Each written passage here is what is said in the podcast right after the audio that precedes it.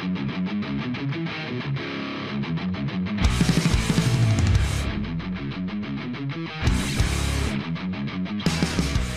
pessoal, sejam bem-vindos ao nosso primeiro podcast da CEL, o Electric Wave. Meu nome é Lívia, eu faço o curso de Engenharia Elétrica na UFC, eu estou no primeiro semestre. E hoje a gente vai falar sobre alguns temas, né? Como vocês podem ver, a gente já teve o nosso primeiro episódio falando um pouco sobre todo o nosso, nosso evento, né? E eu estou aqui para me ajudar a apresentar esse podcast. Eu estou aqui com o Everton. Everton pode dar um, um oi aí pra gente. Oi, pessoal, tudo bom? E o Everton vai falar um pouco sobre o nosso evento, né? Então, pessoal, para quem não conhece ainda, a CEL-UFC é a Semana de Engenharia Elétrica da Universidade Federal do Ceará, que acontece uma vez por ano e ela visa principalmente aproximar os alunos de vivências em engenharia, além de integrá-los ao mercado e também auxiliar a criar novos conhecimentos que poderão ser usados no futuro. Tudo isso a gente faz a partir de eventos realizados numa semana toda, como minicursos, palestras, oficinas, visitas técnicas e muitas outras coisas. Para esse ano, nós realizaremos um evento 100% online e ele vai ter como título The Robots Themselves, que é baseado em um dos livros do escritor Isaac Asimov. Então, gente, hoje a gente vai falar sobre, para quem assistiu, né, os nossos nosso episódio anterior, nosso primeiro episódio, a gente vai falar sobre o tema que um tema que é, é abordado em um dos contos que a gente falou, que é o tema razão. Certo? Então, esse conto ele fala aborda um pouco sobre a temática de, de ética e tecnologia. A gente viu aí para que os robôs eles podem eles têm sempre alguns princípios ou alguma ética implantada nele, né, na tecnologia. E aí a gente vai abordar esse assunto. Se você não não sabe muito bem sobre o conto nem nada e você quer saber, né, sobre o que é, sobre o que trata direitinho, a gente fez uma abordagem sobre esse tema no podcast passado, então vocês podem voltar lá e assistir o nosso último episódio, certo? Então, para a gente falar sobre o tema de inteligência artificial e ética, a gente trouxe dois convidados. O primeiro convidado é o Rogério Júnior, ele está cursando Linguística e Filosofia e Ciência da Computação no MIT. Pode dar um oizinho, Rogério, para a gente. Olá, tudo bem? E nós temos também, nós trouxemos o Daniel Lima, que é recém-graduado em Ciência da Computação na Universidade de Princeton. Então, Daniel, se quiser dar um oizinho para a gente. E aí, pessoal? Então, agora o Everton vai explicar um pouco da dinâmica do nosso podcast, como é que ele vai funcionar. É, então, o episódio de hoje ele vai ser dividido em três blocos. No primeiro momento, nossos convidados estarão fazendo uma breve apresentação pessoal de suas vivências acerca da universidade que eles tiveram contato. Já no segundo, estaremos debatendo alguns pontos de forma em forma de perguntas. E no terceiro, debateremos mitos e verdades sobre ética na robótica. Então fiquem ligados.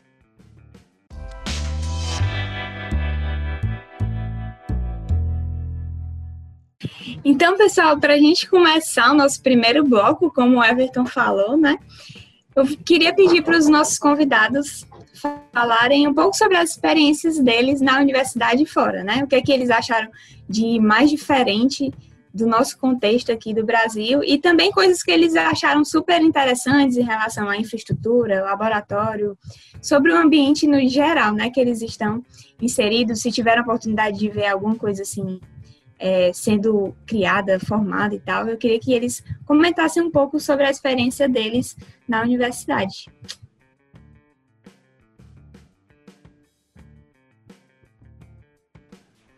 Rogério, você quer começar aí? Cara, tira uma multa pra pedir pra eu falar primeiro. Ok. Mas. Ok, eu, eu acho que a primeira coisa a ser falada é que é, é bem complicado para a gente fazer uma comparação de, de como é o ensino aqui versus a universidade aqui versus a universidade no Brasil. Porque a gente não teve acesso à universidade no Brasil. A gente não, não fez tudo, tudo que a gente sabe é o, que a gente ouviu de, de, amigos nossos que podem estar felizes ou não com o curso deles no Brasil. Então, que o que a gente sabe que é fatalmente diferente é primeiro a questão de, de como você vê o curso da, da pessoa, tipo de aqui você entra numa instituição, aqui você não entra num curso. Você escolhe, você navega os cursos e escolhe o curso dentro da sua instituição. Às vezes isso faz uma diferença grande, às vezes não faz. Tem gente que entrou na faculdade sabendo o que ia fazer e terminou com isso. Para mim fez uma diferença enorme. Eu, eu, eu, eu até hoje eu estou me aproveitando disso. Então eu, não sei, eu entrei aqui pensando ia fazer computação, mas pensei que não sei, ia ser empreendedor, alguma coisa assim. E, e aí você é obrigado a fazer várias é, aqui no MIT você tem dois tipos de requerimentos. Você tem requerimento científico. Então, se você vai se formar em música ou em literatura, não importa. Você vai ter que fazer biologia, química, física 1, física 2, cálculo 1 e cálculo 2. E do mesmo jeito, se você vai se formar em matemática ou física, não importa. Você vai ter que fazer oito humanidades distribuídas nas áreas das humanidades, ciências sociais e artes, e você vai ter que concentrar em alguma delas, fazendo três disciplinas específicas, se aprofundando numa delas. Então, é, é, essa exposição faz com que você vá descobrindo novas áreas. E tive que fazer uma aula de biologia, me interessei muito pelo assunto. E tive que fa fazer uma aula de filosofia, me interessei muito pelo assunto, foi assim que comecei a fazer um curso de filosofia. Então, eu acho que, na minha experiência pessoal, isso fez uma diferença enorme. E, e até hoje eu estou mexendo nas coisas no que de fato vai aparecer no final do meu diploma, no que, o, que, que eu vou fazer. Então, acho que no momento estou fazendo ciência da computação, que era o que eu queria fazer quando eu já entrei, mas também estou fazendo linguística e filosofia, que foi uma coisa que eu descobri aqui dentro, totalmente porque você navega bastante os cursos antes de, fato definir o que é que você quer. E também estou olhando a possibilidade de fazer um, um minor em, em ciências é, cognitivas. Tudo por causa dessa, dessa mistura que tem de, de você navegar. Então, eu acho que a, a maior diferença para mim foi, foi isso. E, e, essa flexibilidade, você não tem um negócio definido e, e também a, a, experiência que você tem com pesquisa desde cedo, se você quiser. Aqui no, no, no MIT, se você quiser, no seu primeiro ano, entrar dentro de um laboratório e, e ver como, como é que funcionam as coisas para as pessoas que estão fazendo pesquisa de verdade, você pode, você tem acesso a isso. E isso te dá uma visão muito boa, muito cedo, porque eu, lhe garanto que antes de você entrar na faculdade, você não sabe como é que pesquisa funciona, você não sabe o que. Vocês não têm a menor ideia. e só quando você tem contato com isso é que você fato sabe. Então, acho que as coisas que mais fizeram impacto para mim foram isso. Você tem acesso a um, a um laboratório de pesquisa desde cedo, você tem muita flexibilidade e essas duas coisas fizeram bastante diferença pessoalmente para mim. Eu não sei como quanto isso afeta outras pessoas, e eu também acho que, que a realidade no Brasil é um pouco diferente nesses dois aspectos. É, sem dúvida, concordo bastante com o que o Rogério falou, especialmente com parte de a gente não sabe como são as coisas no Brasil. A única coisa que eu sei é, sei lá, que o meu irmão fala da universidade dele, que ele gostava muito, aí tem outra pessoa que fez universidade não sei onde, que não gostou, porque não era nada do que eles esperavam. É, a, a, minha universidade, acho que a Universidade de Rogério não é exatamente isso, talvez seja enorme, mas a universidade é bem aberta com o termo Liberal Arts School, que é, que é meio que um termo que a ideia deles é que eles querem que as pessoas sejam equilibradas academicamente, em algum sentido. Então, não importa se você fizer engenharia, você tem que saber alguma coisa de humanidades. Não importa se você quiser fazer cadeira de humanidades ou curso de humanidades, você tem que fazer cadeira de engenharia eles têm esse sentimento de você tem que ser uma pessoa balanceada dentro e fora da, das cadeiras que está fazendo. Então tem muito incentivo também no que, que você vai fazer fora do é, fora do ambiente acadêmico. Então eu terminava minhas aulas, passava muito tempo num grupo cristão que a gente, que a gente tinha lá fazendo eventos de noite, eles têm horários. Todo mundo mora no campus, né? Então eles tentam fazer com que tenha horários do dia que ninguém deve estar tendo aula. Por exemplo, 4 e meia até 7 e meia é o horário que ninguém está tendo aula. para que qualquer clube que queira organizar alguma coisa saiba que existe pelo menos aquele bloco de tempo que tem como organizar alguma coisa e ninguém vai poder ter desculpa ou ter o problema de ter uma aula no, naquele horário. Então essa diversidade foi bem bacana para mim. Eu quando eu cheguei, talvez como o Rogério, eu estava bem decidido em fazer computação e me envolver mais nas coisas de matemática. E no início eu ainda tinha muito na minha cabeça divisão, né? Humanidades, engenharia e exatas e é isso que eu quero fazer, eu não quero ter nada a ver com humanidades.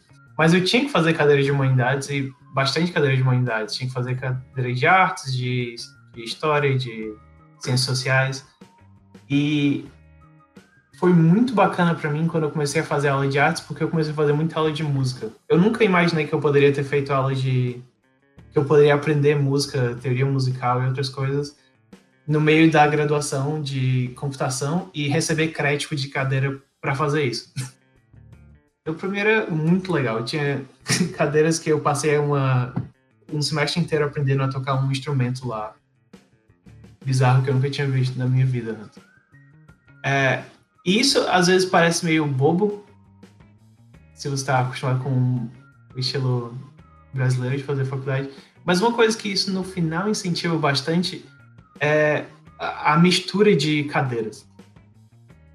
Eu comecei a fazer computação e depois eu percebi, caramba, eu queria fazer uma coisa que fosse um pouco mais aplicada. Então fui pro, pro departamento de genética e genômica, engenharia genômica, e comecei a trabalhar com coisas de biologia. Eu não sabia nada de biologia na época, eles me ensinaram que eu precisava saber de biologia para que eu pudesse aplicar a ciência da computação naquela área.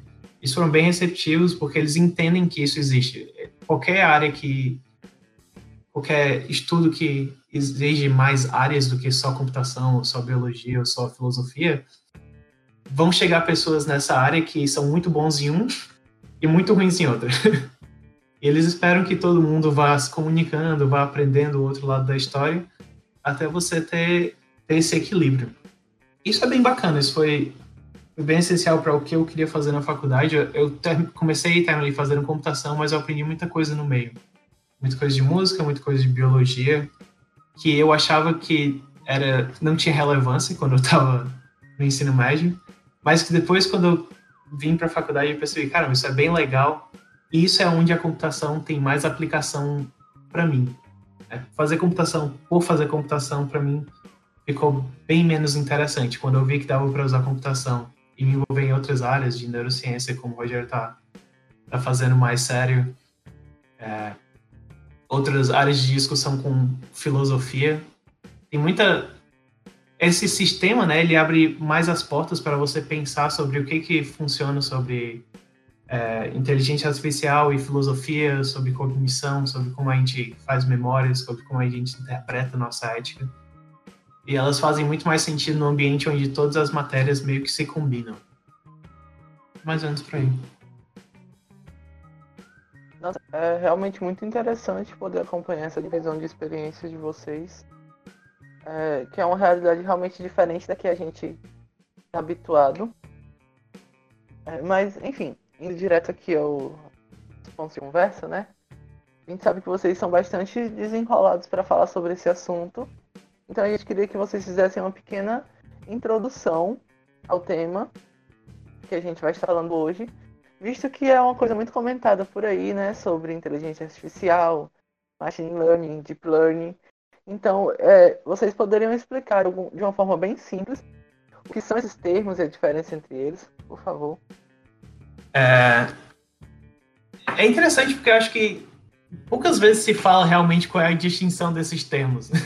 é uma coisa que a galera meio que usa de qualquer maneira, especialmente na, na indústria de computação, você meio que só fala os, os nomes, o que for. É, mas acho que de alguma uma das maneiras de definir tudo isso, né, é uma maneira que engloba diferentes partes. Então, inteligência artificial seria a parte maior, é tudo que você está tentando fazer um computador, uma máquina, se comportar de um jeito, entre aspas, esperto. E, entre aspas, esperto, você pensar como uma criança, né? Como é que uma criança realiza as atividades dela? ela pode sair correndo numa rua e cair no chão e perceber, poxa, eu não posso correr desse jeito, eu tenho que correr melhor, eu tenho que parar de correr. Então ela aprende com os erros e com as coisas que ela viveu. Ou então ela pode aprender ouvindo os pais dela. Os pais dela disseram, ó, oh, não corra nessa parte porque você vai cair e vai ralar o joelho, mas naquela parte que é de grama você pode correr e vai dar tudo certo. E a criança está agindo de uma maneira inteligente, simplesmente ela está obedecendo os pais dela. Então tem vários jeitos que você inteligência artificial é tudo isso, né? Tudo que você está tentando fazer uma máquina agir de uma maneira esperta aos olhos humanos. E aí você entra no machine learning. Machine learning é uma área dentro disso. Você está tentando ensinar máquinas a aprenderem com é, com algum retorno de atividades. Você tá, elas talvez tentam fazer alguma atividade, recebem um feedback e esse feedback vai dizer o que elas fazem no futuro. Basicamente, elas estão, como o nome diz, né, machine learning, aprendizado de máquinas, elas estão aprendendo com experiências passadas. Às vezes você dá uma série de dados para eles e eles analisam esses dados e fazem, entre as, de novo, a cabeça delas sobre o que elas acham desses dados e aí realizam atividades futuras. Ou então é uma atividade que eles estão sempre recebendo dados e tentando uma coisa, e cada vez que eles tentam, eles recebem mais informação. E aí, dentro disso tudo, tem o Deep Learning. Dentro do Machine Learning, as pessoas tentam vários modelos matemáticos de como eles acham que o cérebro humano se comporta. Porque Machine Learning, em algum sentido, muitas vezes está tentando se comportar como o ser humano se comporta, mas melhor e mais rápido e perceber coisas que talvez um humano não perceberia. Então, no Deep Learning, você faz uma rede neural, ele tenta representar os neurônios e tudo mais que você tem na sua cabeça de uma maneira bem, bem simplificada, que não, não reflete a realidade. E, e aí você tem várias, é, que eles chamam de layers, né? várias camadas de neurônios que passam informação para outros neurônios, passam informações para outros neurônios, e aí você tem essa profundidade de camadas, né? Aí você começa a chamar de deep learning. Tudo que tem essa, essas camadas. Mas esse é um, um dos jeitos que as pessoas costumam dividir. Rogério, se tiver alguma coisa a adicionar aí.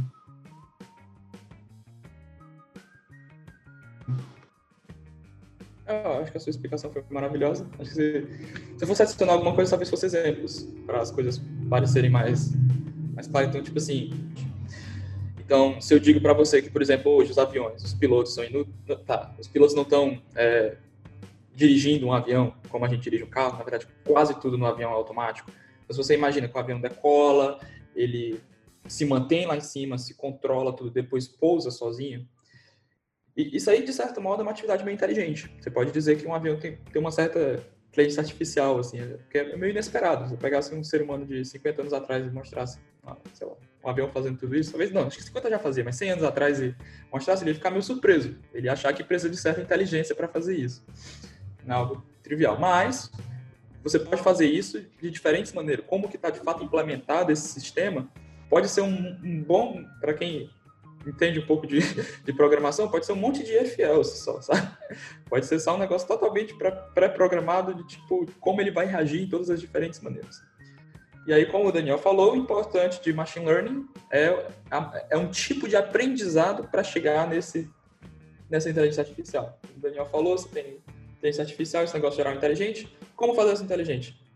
Machine learning é um dos exemplos, que é essa ideia de você focar em treino com base em dados. Você fazer algoritmos que recebem um monte de dados e aí eles vão aprendendo melhor com o objetivo de chegar nesse sistema inteligente.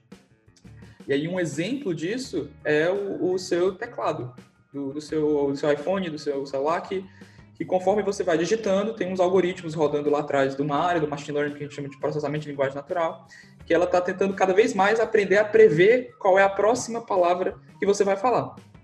E isso é machine learning por quê? Ela, pela maneira com que ela está aprendendo. Porque toda vez que você digita uma nova coisa e o celular aprende que depois de certa coisa você falou isso, ele vai utilizar isso aí com um algoritmo para melhorar o sistema dele e fazer previsões melhores. Então, machine learning é, é isso, é utilizar dados, utilizar experiência para tentar melhorar o seu poder de previsão.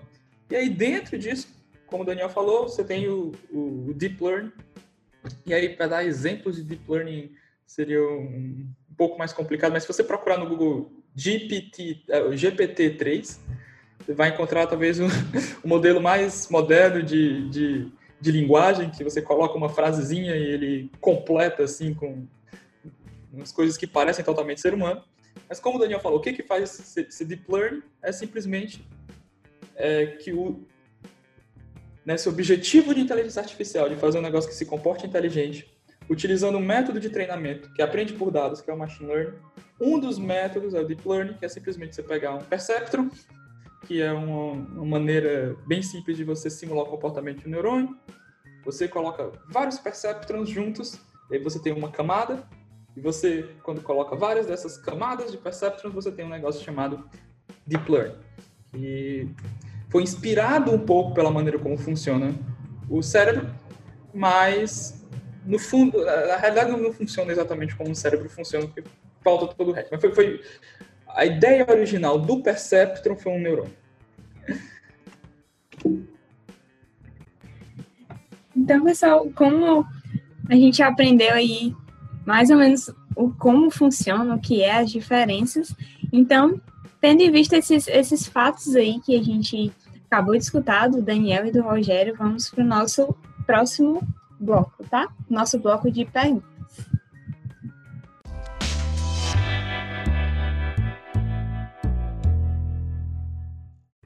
Você está escutando o Electric Wave Podcast, o podcast da CEL. E esse ano nós temos o orgulho de ser patrocinados por Exata, Serviços e Calibrações, EduTech, Treinamentos Avançados e Lumase, Indústria e Comércio de Materiais Elétricos. Depois dessa pausa, nós podemos voltar para o podcast.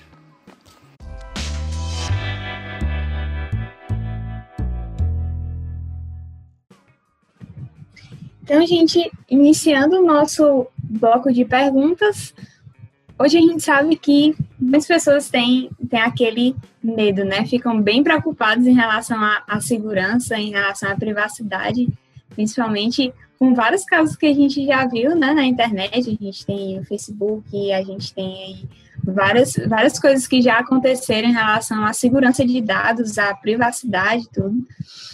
E aí eu queria perguntar para vocês, que vocês comentassem um pouco sobre a questão ética do, do programador barra engenheiro, que, que trabalha com esses, com esses dados, né, que trabalha com inteligência artificial, e a relação deles em relação à ética. Se tem um, um código de conduta, tem um limite ali que, que até onde você pode trabalhar, e essas, essas, essas coisas, essa relação entre, entre o programador e a máquina, né? Essa relação ética, se como é que funciona isso. Ok, então assim, essa pergunta ela é focada em como é que, que o programador ele vai interagir com, com o programa dele, com o que ele está fazendo, né? E isso aí não, não é uma coisa exatamente específica de, de inteligência artificial ou de aprendizado de máquina, algo assim. Isso é, é, é mais uma questão geral da, da, ética pessoal das pessoas. Assim. É, tudo isso é um campo muito novo. Então, alguns outros campos eles têm limites étnicos muito mais bem definidos, porque eles têm mais história e já enfrentaram mais coisas. Então, computação, é, é, aprendizagem de máquina da, com os poderes que a gente está trabalhando hoje é uma coisa muito recente. E a verdade é que Estão todos fazendo o seu melhor, mas ninguém sabe exato qual é a melhor coisa a se fazer. Os governos não sabem quais são as melhores. Todo mundo concorda que tem que ter alguma lei, ninguém sabe qual lei.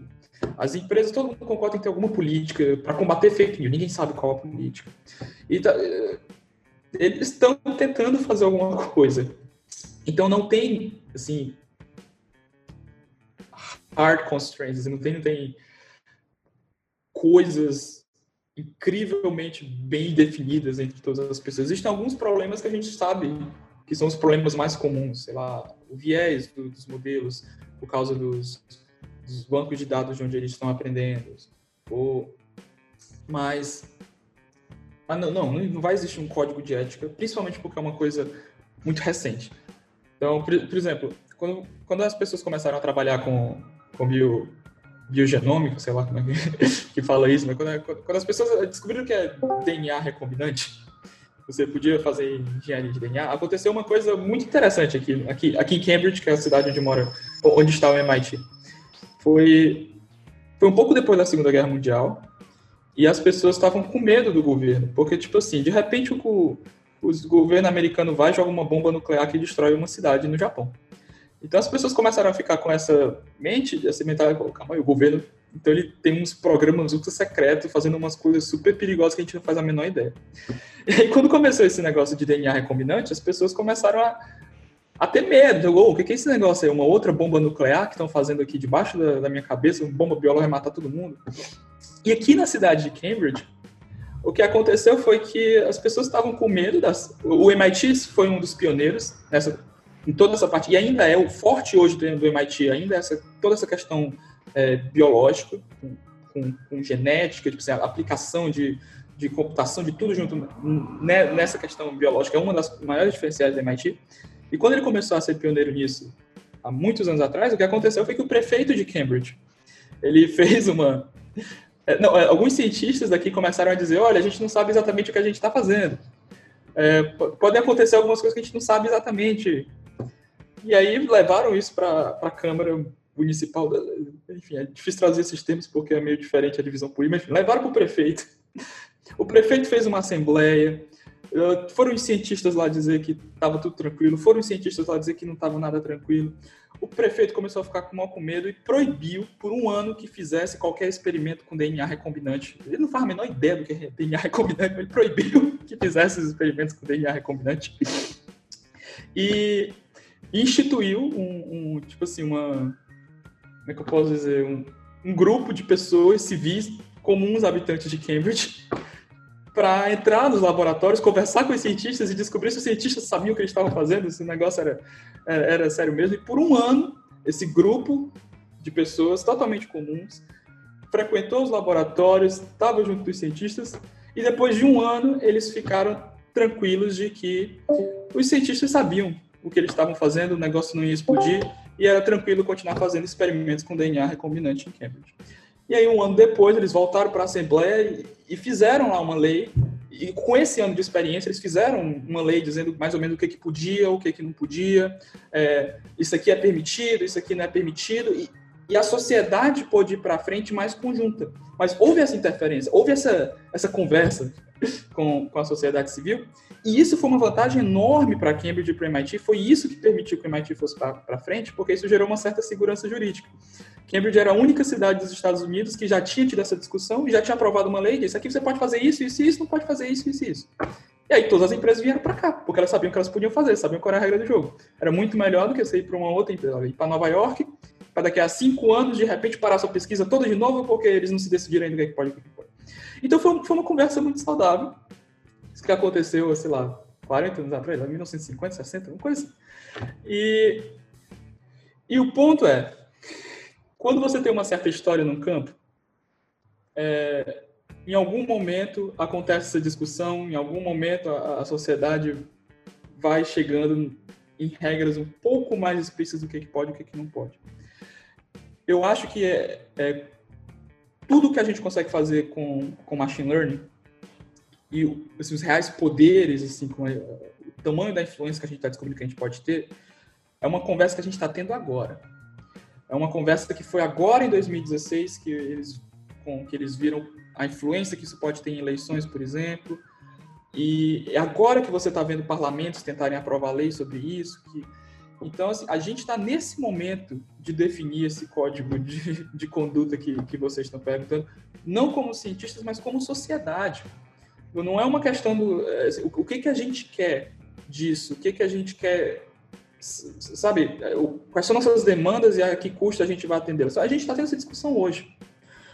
O que a gente pode conversar e dizer quais são, como você falou, os temas mais sensíveis, quais são as coisas que as pessoas estão mais preocupadas, tanto as pessoas comuns quanto os experts que trabalham com isso. E, e você está tocando no mais, para mim, o mais importante, porque um dos erros de trabalhar com inteligência artificial é quando as pessoas pensam nos problemas de inteligência artificial, elas pensam no desemprego em massa que vai ocorrer daqui a não sei quantos anos, que as máquinas vão tomar os homens daqui a não sei quantos anos. Os maiores problemas que eles estão fazendo são hoje, porque hoje a gente já tem é, situações delicadas, vamos colocar, já temos problemas a ser resolvidos, conversas a serem, a serem, a serem tomadas, principalmente com privacidade, principalmente com manipulação de comportamento, principalmente com a opacidade dos sistemas. Então, que, que, são, que são três problemas que a gente está tendo hoje, que afetam muito e que a gente tem que discutir. Então, quais são as perguntas? É em privacidade. É, o, o, método de negócio da maioria dessas empresas online é o, é, é, é o capitalismo de dados. O dado é uma nova commodity, um novo petróleo, vale mais que tudo. E o modelo de negócio deles, eles tiram tudo de graça em contrapartida, eles sabem mais da sua vida que você. Então, até onde eu tenho o meu direito de, de não dizer para os outros o que eu estou fazendo, de, de, de ter a minha privacidade. Ok, eu decidi entrar nessa plataforma, mas quando eu estou entrando nessa plataforma, eu estou gerando um capital para eles, estou gerando uma informação para eles, não sei se eu queria estar tá gerando.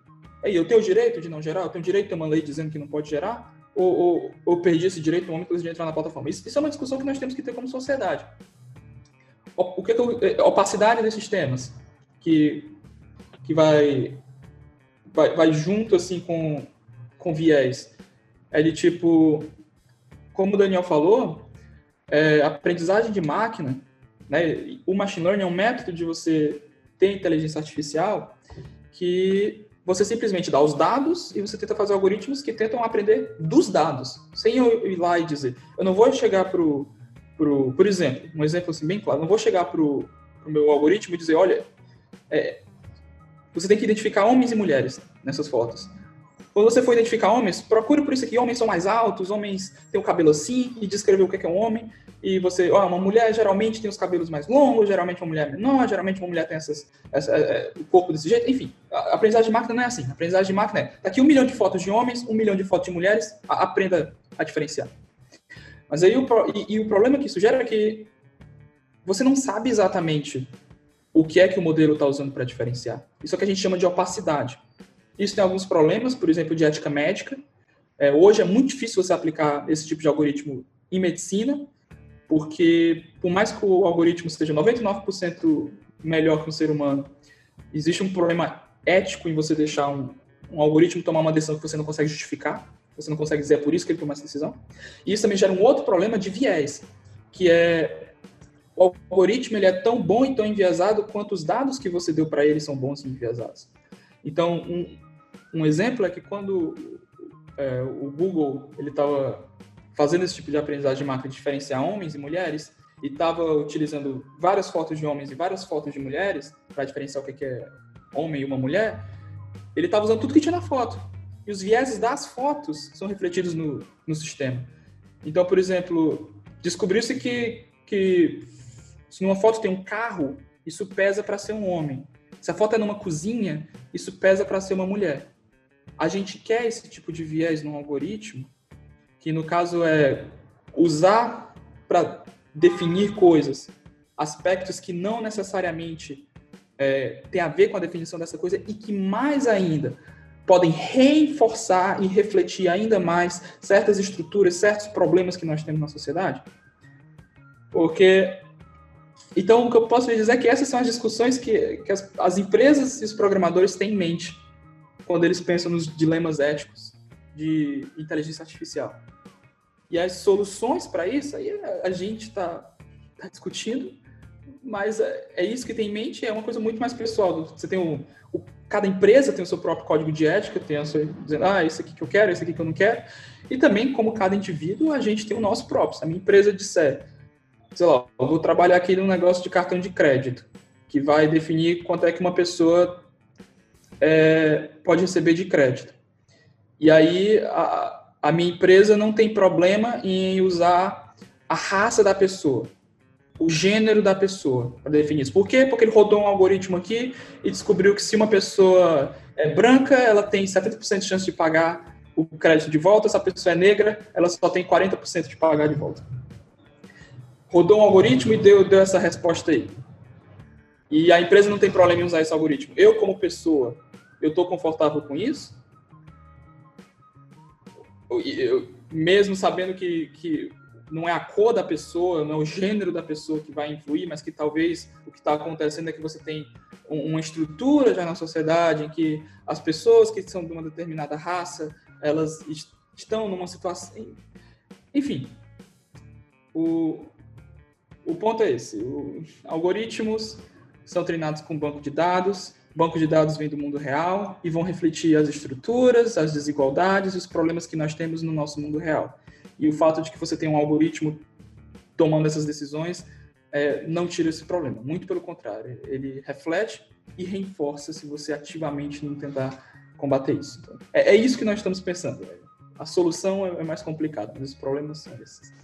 E o Daniel agora está tá trabalhando, né? Então acho que talvez possa dar um, um, falar disso um pouco mais prático de como é que a, as empresas a, a Sim, sim. Uh, acho que mesmo antes de, de ir para a indústria, né, quando eu estava fazendo um estágio como professor em visão computacional, era bem interessante, porque a gente trabalhava com deep learning, trabalhava com redes neurais, para pegar um monte de foto e tentar descobrir o que, que aquelas fotos eram, é, se a foto estava rotacionada, se não sei o que, o que mais. E você olha, tem é, eles têm a representação do que eles acham que é um neurônio, né, bem simplificado, mas ele tem milhões disso, milhões, milhões. E você abre aquele sistema, depois que ele testou um bocado de imagem, e aí você tem todos os neurônios configurados para como é que eles se, se conectam, o que, que um responde para o outro. E você abre aquilo, você não faz a menor ideia, a menor ideia do que aqueles neurônios estão fazendo de verdade. Você hoje existem pessoas que entram nessas redes neurais e, e olham para aquelas imagens, olham para aquelas placas de neurônios e tentam descobrir o que é que ele está classificando. Mas, por exemplo, você quer descobrir o que, que tem uma foto com uma casa e um cachorro. E aí você passa isso numa imagem e pergunta qual é a casa e qual é o cachorro. Você não sabe se a, a máquina está descobrindo aquilo por causa do contorno da casa e contorno do cachorro, o cachorro é menor, ou se ele está olhando para a foto, está percebendo uma textura que o cachorro tem pelo e a casa não tem pelo. Você não faz a menor ideia do que ele realmente está usando. Ele, ele tá dando o resultado que você queria. Com 90% de certeza. 95% de certeza. Mas. E acho que uma coisa interessante também é que. É, na, na, minha empresa, de fato, a gente tem muito problema com privacidade, muita coisa. Mas o problema ele começa muito antes de você mesmo ter machine learning ou qualquer dessas coisas. O problema começa quando você tem um documento de 50 páginas que você diz eu li e aceito os termos, e você nunca leu nem aceitou os termos. Mas, mas tá lá, né? Você, você disse que aceitou. E antigamente isso não era tanto um problema, né? Porque as pessoas tinham que olhar os seus dados mais manualmente, tinham que ver as coisas, fazer umas estatísticas por elas mesmas. O que assusta a gente hoje é que as pessoas ficaram, as máquinas ficaram muito, muito boas em usarem esses dados. Antigamente os dados estavam lá, mas ninguém se importava porque ninguém sabia usar eles direito. Hoje em dia a gente ensinou máquinas a usarem esses dados muito melhor do que a gente poderia, do mesmo jeito que a gente ensinou máquinas a fazerem computa é, a ser uma calculadora muito melhor do que a nossa cabeça consegue ser. Né? No dia que isso aconteceu, aí todo mundo começou a perceber, opa, peraí, a, o, a empresa tal tá me fazendo receber propaganda só dessa empresa, que eles querem que eu compre isso, querem que eu compre aquilo. Né? É engraçado porque tem gente que diz que tem. que sabe que o, o Google tá ouvindo tudo que eles têm para falar, mas que eles não se importam porque eles não têm nada para esconder. Ou que sabe que a empresa tal sabe o que tá acontecendo, mas que eles não se importam porque eu não sou tão importante assim. O Google não ia se importar comigo. É, assim, se você tá confortável vendo desse jeito, segue o jogo. Mas o fato é, eles estão usando essa informação de alguma maneira. Eles estão usando, nem que seja para ter uma ideia do que que o, sei lá, como é que o Brasil responde a tal informação. Se eu jogar essa informação, eles gostam dessa informação, eles param para ler. Você perceber até as coisas que você até o anúncio do Facebook, às vezes eu paro para ver um anúncio e o, o Facebook percebe, caramba, ele, ele parou para olhar aquele anúncio, então eu vou botar mais desse anúncio. É o, o clique do mouse é o quanto eu passei parado na mesma página. Isso é o tipo de informação que agora eles têm o poder de usar, né? que antigamente eles não tinham, porque requeria muito trabalho humano. Então o problema vai daí. Então, talvez o, uma das primeiras coisas, e certamente na indústria é uma das primeiras coisas, é como a gente protege o dado antes mesmo que as máquinas tenham acesso, né? É, é limitar o que, que as máquinas têm acesso para começar. É, isso, é, isso é um pouco mais complicado. Tem gente que quer usar a inteligência artificial para combater invasão de privacidade, e aí você tem outro, outro monstro de de cabeça. Né? Você está tentando destruir machine learning com outro machine learning que aprende mais rápido que ele, e aí as coisas só ficam mais confusas. Mas o que o Rogério falou está muito em ponto essa discussão, uma discussão que ainda está acontecendo hoje. É, é uma discussão que precisa ser tida. As pessoas precisam parar e, e ver o que está acontecendo. É, as pessoas que trabalham nesse campo precisam ser melhores em explicar o que, que elas estão fazendo também. Porque muita gente que está no meio, de, nesse meio, né, são pessoas que têm a cabeça totalmente voltada para o que eles estão fazendo, para a pesquisa, mas que eles não sabem explicar para uma pessoa leiga o que está acontecendo. Isso assusta ainda mais. Isso assusta quando você está fazendo uma coisa que você tem total controle do que está acontecendo, mas você não consegue explicar para uma pessoa que não está lá. Isso. E eu acho que a, a, gente, como o Daniel falou, é uma discussão que a gente precisa fazer. E, e a gente tem que entender que precisa mesmo. Porque a nossa sociedade nunca teve preparado para o que está acontecendo. Não porque é uma coisa extremamente especial, mas várias vezes a humanidade a gente tem uma coisa nova e a gente precisa refletir como é que a gente quer lidar com essa coisa nova como sociedade. Porque existem disparidades que geram injustiça se você deixar como está. Você, você vê, por exemplo, um, exemplo de como a gente não está preparado para lidar com nada da, da nova tecnologia que está vindo. Tem a Amazon, Facebook, Google, tá, são as maiores empresas dos Estados Unidos, mais ricas. Você tem a Apple, acho que tem o PIB do Brasil, acho que maior que o PIB do Brasil em, em mercado em valor de mercado. Acho que o Daniel pode falar isso melhor, mas. Entendeu? Estou correto? Não, peraí. ok. Mas o. Mas o. São, não, não são as empresas que pagam mais impostos nos Estados Unidos. Quem, uma das empresas que paga mais impostos é o Walmart. Por quê? Porque a nossa legislação de impostos ela é antiga. E ela está preparada para taxar coisas que a Apple, o Facebook não usa. Ela vai taxar a propriedade, os armazéns, os produtos. Aí você pega o Walmart, que é essa empresa gigante, cheia de terreno, cheia de depósito, cheia de funcionário. É eles que estão pagando um monte de imposto. Aí você vai dizer ah, o quanto que a pessoa devia pagar imposto, quanto que não devia. É outra discussão, mas eu acho que é, paralelo a isso, se você tem impostos, você quer que quem tenha mais pague, pague mais, proporcional, né? Você não quer que as pessoas consigam fugir desse, desses impostos em, em cima dos outros. Então, o, o, que eu quero colocar é que, tipo, a nossa legislação não está preparada para isso. Vem essa, essas novas empresas que elas fazem dinheiro de outra maneira e elas têm uma certa vantagem de mercado porque o, o a legislação não está preparada para elas.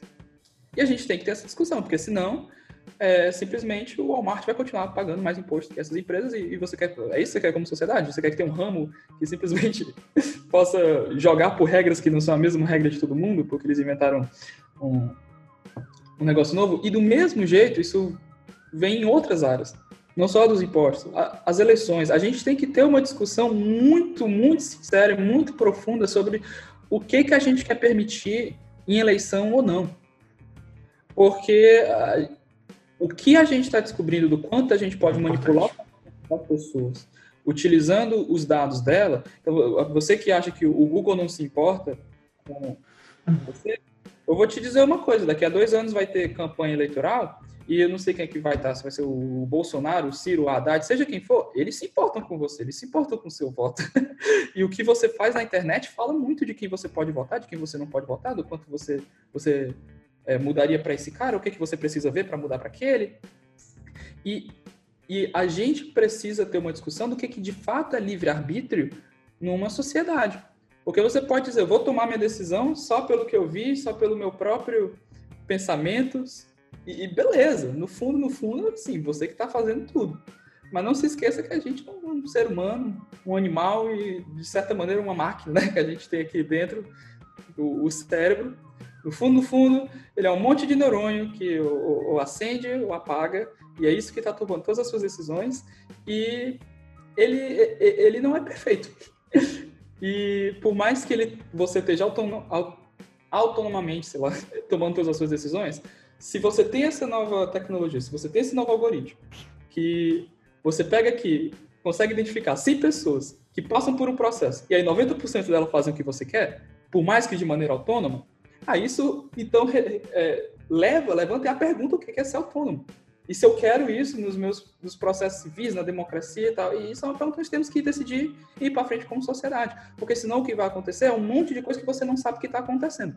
É melhor colocar o, a cara tapa e dizer, olha, essas coisas existem, temos que discutir se a gente quer ela ou não, do que dizer que está tudo legal, está tudo bonito, todo mundo está tomando sua decisão autônoma, e você tem um monte de empresa que sabe como fazer uma pessoa voltar no candidato tal, quem pagar mais vai conseguir isso, papapá, é, lei que vai ser aprovada. Então, é isso. Estamos no momento de ter essa discussão como sociedade, principalmente em privacidade, viés de opacidade e manipulação do comportamento. A gente consegue manipular o comportamento muito mais do que a gente esperava 10 anos atrás. E as pessoas, e isso é difícil para as pessoas entenderem porque a gente pensa de nós mesmos como pessoas extremamente inteligentes, como pessoas extremamente o ser humano super racional, não sei o que, e, na verdade a gente descobre que a gente consegue manipular esses seres super inteligentes, pelo menos em número, é, muito mais do que talvez a gente esteja confortável.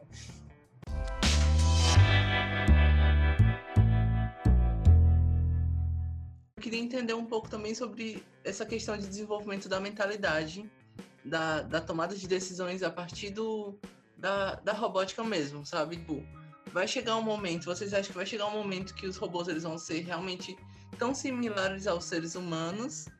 É, em questão de, de tomar uma decisão, de saber medir, de usar essa, entre aspas, moral.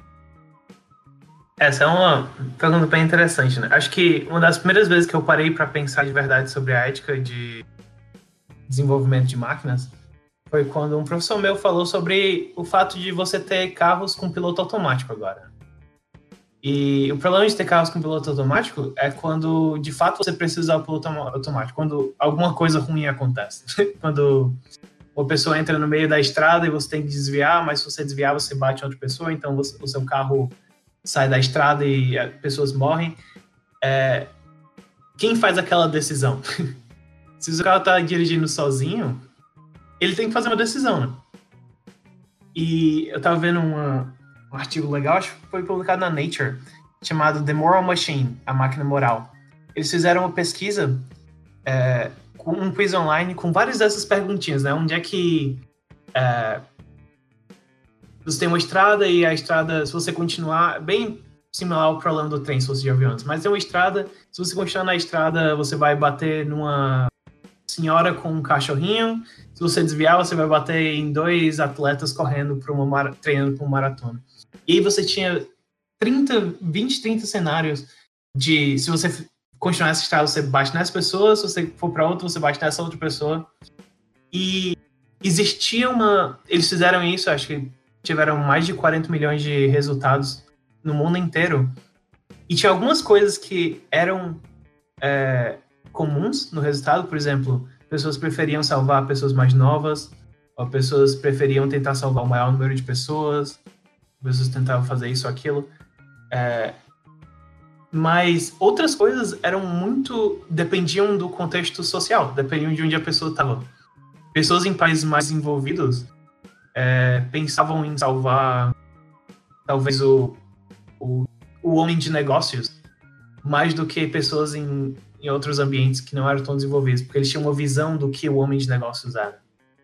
Então, essa questão da ética de quem, nesse exemplo, né, quem você salvaria ou quem você evitaria, é, ela, ela abre de novo as portas para um discurso que é muito antigo, mas que pelo menos a galera da engenharia ignorou por muito tempo, que é ética é uma coisa que a gente não sabe ainda tudo sobre ela. A gente não sabe definir, a gente não sabe direito como é que ela aparece, a gente não sabe direito como é que ela muda de um país para o outro. A gente aprendeu muita coisa nos vários anos, mas é, existe uma tendência ainda, pelo menos eu sinto essa tendência de se você é da computação, você estuda computação. E você vai para frente, você estuda o problema de pilotar um carro porque você acha aquilo legal. Mas aquilo tem, tem impactos reais na vida. E aí a gente está começando a ver que, de fato, ética é uma parada bem mais interessante e bem mais confusa do que a gente esperou, que pessoas têm estudado por centenas e centenas de anos e ainda não chegaram a uma conclusão exata. E talvez outra coisa importante, isso certamente é importante para mim, é que isso abre portas para uma conversa muito mais como eu falei, uma conversa muito mais importante de onde vem a nossa ética, o nosso senso de moral. E isso começa a envolver coisas como religião. Né? Se você acredita como eu acredito no caso, né, como cristão, e que existe uma realidade espiritual, de que existem coisas que não são só o meio físico, que existe um Deus, que existe uma moral vindo dele em algum sentido. Isso são coisas que a gente, como é que a gente não consegue nem começar a ensinar uma máquina a fazer isso. É como você ouve pessoas dizendo, ah, eu... e mesmo se você não tem nenhuma religião, né, tem gente que diz, ah, eu tinha uma voz na minha cabeça que me dizia, faça isso. O que, que é isso para uma máquina? o que, como é que você, como é que você traduz isso para uma máquina? Isso não existe. Então, a gente sabe fazer máquinas é, reproduzirem o que a gente acha que a gente conhece. E fato é que a gente não conhece. Ah, vai, vai soar bem, bem. talvez clichê, talvez esquisito. A gente não conhece a gente como a gente acha que sabe. A gente não sabe o que a gente pensa, não sabe. A gente não sabe nem o processo de reconhecer ou de lembrar de uma memória. Eu fiz um curso de neurociência na cadeira. A gente passou um semestre inteiro vendo cinco, quatro modelos diferentes de como um ser humano guarda uma memória e tentando fazer um modelo matemático para reproduzir aquilo. E toda vez a gente chegava no final do experimento dizia: Oh, poxa, esse experimento é legal porque ele de fato reproduz muito bem como o ser humano esquece alguma memória sobre um passado que ele teve, ou como ele decide uma coisa aqui e ali, mas nenhum desses modelos chegava nem perto de, de fato, como é que a gente faz a decisão. Ele chegava perto de como a gente faz uma decisão numa situação muito específica. Como o ser humano faz decisões de verdade é uma coisa que está muito longe da gente saber como fazer. Então você pode criar uma máquina que vai decidir coisas de uma maneira bem diferente de um ser humano, talvez de uma maneira bem melhor que um ser humano, mas é bem bem provável que você vá fazer uma máquina que faça decisões como um ser humano. É, é, eu acho assim, eu, você fez uma pergunta começando, ah, será que um dia um, um, uma máquina vai poder tomar decisões como um ser humano, se ela tem a moral de um ser humano? Eu posso dizer assim, em, em tese você pode ter uma máquina tendo a ética de um ser humano a ética é o, o, o do's e o don'ts, é o, o que você deve fazer e o que você não deve fazer. Isso aí você pode implementar, tem a ver com, com comportamento, com o que as pessoas fazem, assim, num futuro muito, muito, muito, muito teórico, o, o cérebro humano é só um monte de, de neurônios, que, então, assim, parte física disso, né, o, o Daniel falou, para diferentes pessoas pode as pessoas podem se contar com coisas além do que a gente acredita que é o físico e a realidade, mas a, a nossa realidade, o físico, você tem um cérebro tomando decisões, que tem ali bilhões, sei lá, trilhões de neurônios que estão acendendo e apagando, e em tese você pode modelar esse cérebro inteiro, fazer esses neurônios inteiros e fazer uma máquina que age como um ser humano. O quanto isso deveria ser uma preocupação agora? O quanto você está preocupado com superpopulação em Marte. É, o, é, o, é o, uma, frase muito boa de um cara chamado Andrew Ng, que é um dos, dos maiores expoentes de inteligência artificial hoje. Diz, todos esses problemas são problemas reais que podem acontecer, como pode ser que daqui a mil anos a gente esteja falando do problema de superpopulação em Marte. Quanto ele fala para a gente hoje, é muito pouco. Os problemas de hoje são os problemas que o Daniel está falando. São esses aspectos hoje você tem carros que dirigem, carros que tomam decisão. Vou matar quem? E você tem que tomar essa decisão. E aí, de novo, né, uma resposta fechada para isso, complicado, mas os pontos que devem ser colocados, como o Daniel falou, um, um dos que eu acho que é mais importante é o que o Daniel disse. A gente não se conhece tão bem quanto a gente acha e a gente não toma decisões de maneira tão boa quanto a gente acha, ou tão superior quanto a gente acha. E um exemplo são essas pesquisas que mostram que, pelo menos em diferentes lugares do mundo, diferentes pessoas com diferentes uh, uh, uh, com diferentes criações, diferentes que foram criadas em ambientes diferentes, é, tomam decisões de maneiras totalmente diferentes. Então não, não dá para dizer que tem um corretozão assim, que o ser humano, por ser um ser humano em si, ele sabe tomar essas decisões de maneira superior ao que a gente pode implementar numa máquina. Então acho que é uma coisa para a gente estar ciente, é de que o ser humano em si não, não é tão bom. Mas dito isso, é, o o quanto a gente vai vai querer, vai estar confortável como sociedade de novo, colocando é, é a, a, liability, o, a responsabilidade numa máquina. Em alguém que, que não pode ser preso, que não, não vai sentir dor, não vai sentir remorso, não vai sentir nada. Então, então isso, isso, aí é uma questão já muito mais social, muito mais de como que a gente vai fazer leis de dizer, ok, o quanto a gente está confortável com deixar que tal tipo de decisão seja tomada por uma máquina, e quanto a gente vai permitir como sociedade que, que máquinas sejam colocadas em postos em que eles têm que tomar essa decisão. Quanto você está confortável com um drone automático matando pessoas na guerra, dando um tiro na guerra. É, sei lá, quer... Então, são, são esses problemas que é muito mais uma maneira da gente decidir em que situações a gente quer colocar esses robôs e aí, passo dois, o que, que a gente quer que eles façam? A gente realmente quer que eles se comportem como humanos?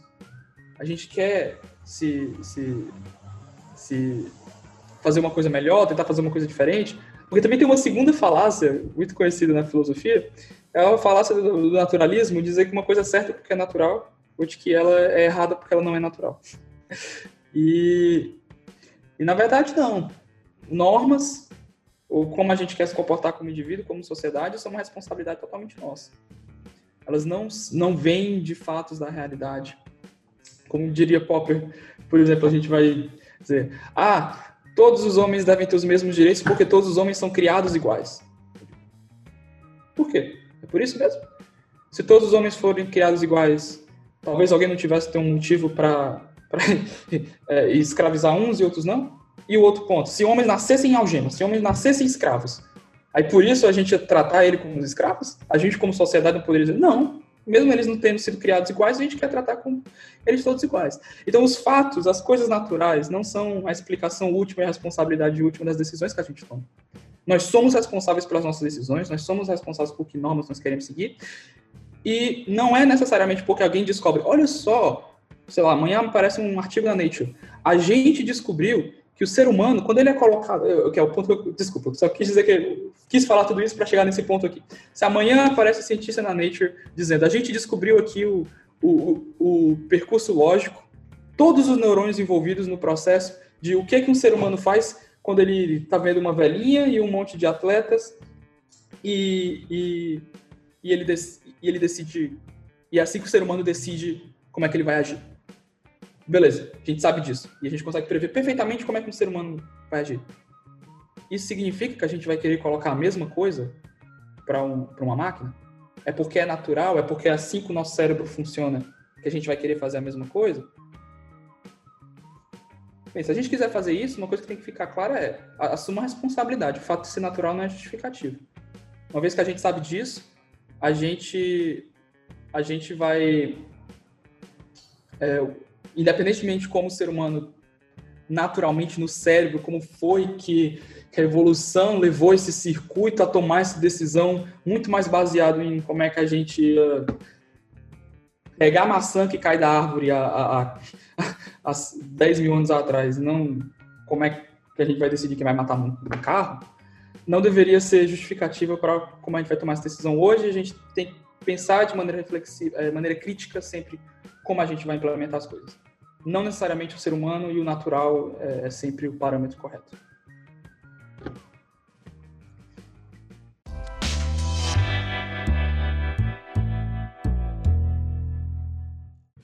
Então, pessoal, nesse, nesse novo bloco, como o Everton falou no início, do nosso podcast, a gente vai falar sobre alguns, algumas sentenças, né, algumas frases que a gente pesquisou lá na internet e que apareceram quando a gente fala sobre inteligência artificial, esses assuntos sobre tecnologia. E vai funcionar basicamente assim: a gente vai falar uma frase e aí o Daniel e o Rogério podem comentar sobre essa frase, se eles concordam, se discordam, se acham que é uma grande mentira, ou então se pode ser verdade, ou se atualmente já é verdade isso. Então, é isso. Eu vou soltar aqui a primeira frase, certo? A primeira frase é: A inteligência artificial é mais inteligente que as pessoas. Acho que é verdade se compara a inteligência artificial comigo tentando pilotar um avião, mas eu ainda acho que consigo diferenciar entre gatos e cachorros melhores do que eles. É. Tem, tem, tem coisas que eles são muito melhores porque eles são programados para isso. Jogar xadrez, eu não tenho nenhuma chance um, um computador jogando xadrez.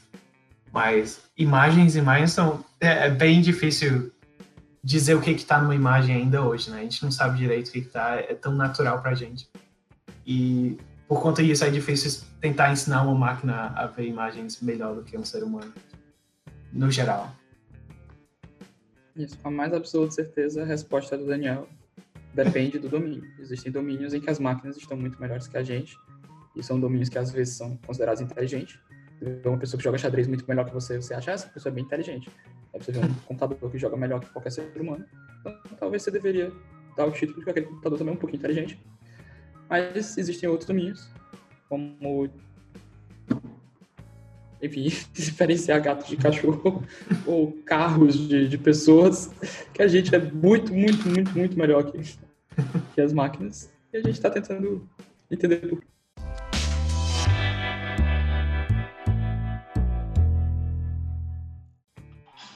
Então, passando para nosso segundo mito, ele diz que a inteligência artificial tem consciência social. Eles têm consciência no sentido de que isso, se tiver dentro dos dados, é uma coisa que eles levam em conta, né? Mas é uma coisa que eles levam em conta de uma maneira bem, bem como o Rogério falou, bem enviesada. Eles vão receber tanto contexto social quanto você der para eles, e no final do dia você não faz a menor ideia de o que que aquele contexto social levou eles a levou a máquina a fazer. Isso. E, e, principalmente a questão quando você fala consciência social, no termo assim de consciência, de tipo, eu não sei, consciência de máquina é zero, no sentido de ó, ser um ser consciente, alguma ideia de que sabe o que está acontecendo, se relaciona, isso no momento é zero para ela. Então, consciência social no sentido de que a gente tem de que, tipo assim, eu vejo uma pessoa na rua com fome e eu acho que aquilo é errado, e eu acho que aquilo é errado porque eu, como pessoa, me identifico com aquela pessoa e eu sei como é ter fome, eu sei, consigo imaginar o que é que aquela pessoa está passando. Então, esse tipo de identificação que a gente tem, porque nós somos seres conscientes, nós somos é, movidos por metas, que nós conseguimos, tipo, imaginar o que se passa na cabeça de outra pessoa. Porque nós somos conscientes e imaginamos que as outras pessoas são conscientes como nós também. Isso aí uma máquina tem zero. Isso aí a gente tem que estar sempre consciente disso. Então que por isso, como o Daniel falou, é, a máquina só vai ter consciência social na medida do que o que a gente der para ela. Se você só der para ela um monte de dados da sociedade, ela vai ter todos os problemas estruturais que a sociedade tem, se e, e, às vezes mesmo quando você tenta tirar, então no caso da, da, da, do cartão de crédito lá, você pode você descobre que sei lá, por causa de diferenças estruturais sociais, homens ganham muito mais que mulheres e sei lá, quando você se você der um algoritmo bruto assim para analisar um monte de dado e, e, a máquina tomar uma decisão de quanto crédito é para dar para cada pessoa, quando ela descobre que a pessoa é um homem, ela dá muito mais. Você pode ir no código e dizer não considera essa variável não considere se a pessoa é homem ou mulher.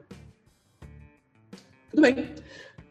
E, mas você tem que estar bem atento que a máquina não, não entende a ideia da coisa. Ela não entende que, que o que você está querendo evitar é existe essa separação entre gêneros, eu não quero que isso seja considerado.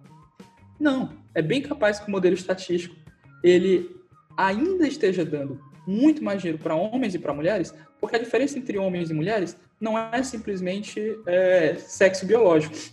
Ou, existe nos vários dados na, que, a, que a pessoa tem diferenças estruturais entre, entre homens e mulheres, a máquina pode continuar descobrindo quem é homem e quem é mulher por co-variáveis, né? Então, variáveis que, variáveis que influenciam ao mesmo tempo é, duas coisas diferentes, no final ela esteja dando do mesmo jeito mais dinheiro para homens e para mulheres por serem homens. Porque por mais que você vá lá e diga não considera variável homem, é, é esse que é o ponto da consciência. Ela não entende o que você quer. Eu tô tentando evitar que gênero interfira nessa decisão. Na maneira com que a gente trata machine learning hoje, que é uma maneira totalmente agnóstica a conceitos, a tipo a, gente não tenta fazer com que máquinas desenvolvam conceitos e pensem em cima delas, não. A gente pega um monte de matriz, um monte de álgebra linear, multiplica os negócios e vê o que, que dá. Então, esse tipo de consciência social, nesses dois sentidos, de saber o que, que o ser humano está passando e entender o que, que a gente está querendo evitar, a máquina tem zero. E, a, e é responsabilidade totalmente nossa de, de ver como é que a gente vai treinar ela para tentar ter o, o alto como resultado mais mais justo possível na nossa loja.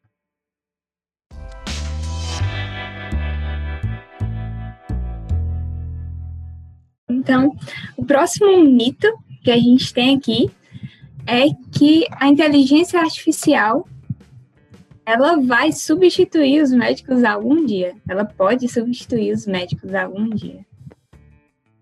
Ele substitui tarefas médicas há algum tempo, né? Uh, uma das coisas que a gente falou aqui foi máquinas tomando decisões, mas machine learning também é usado muito numa camada mais intermediária.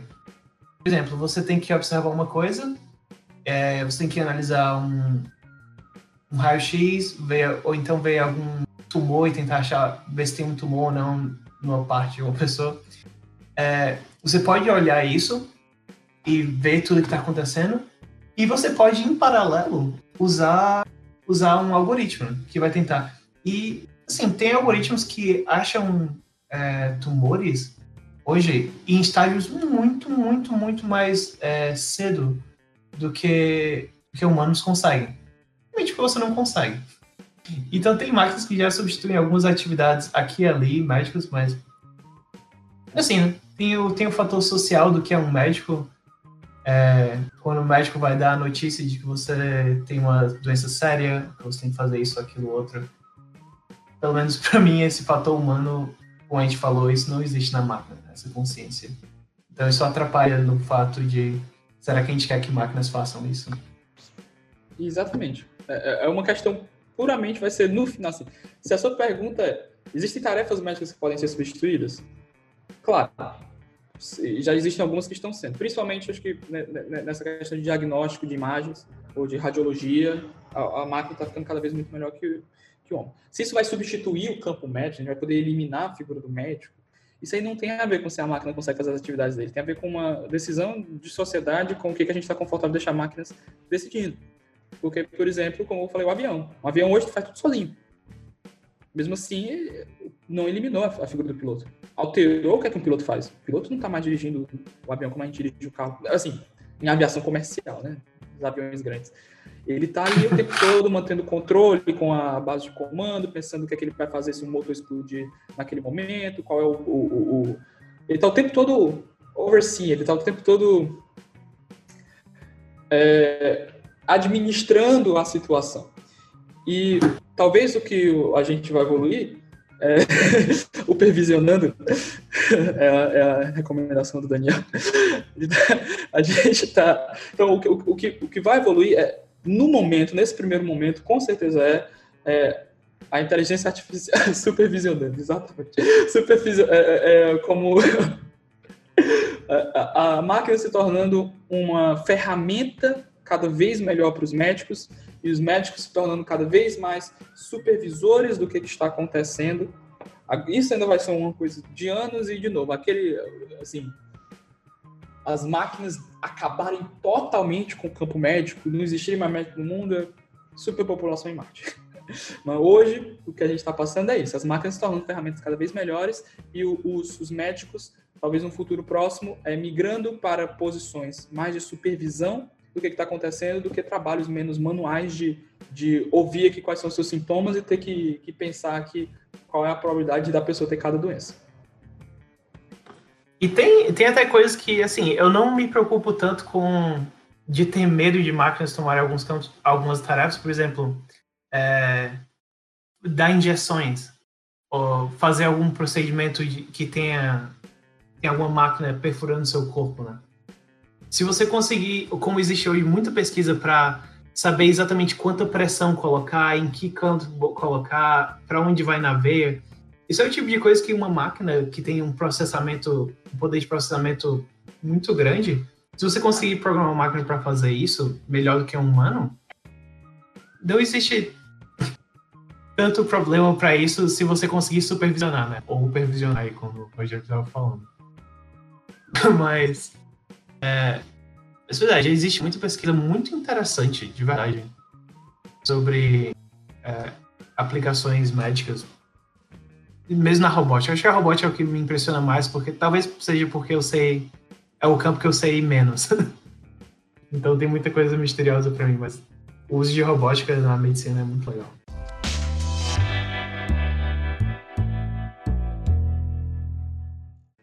Então, partindo para nossa próxima sentença, ela diz que a inteligência artificial ela é capaz de aprender por conta própria.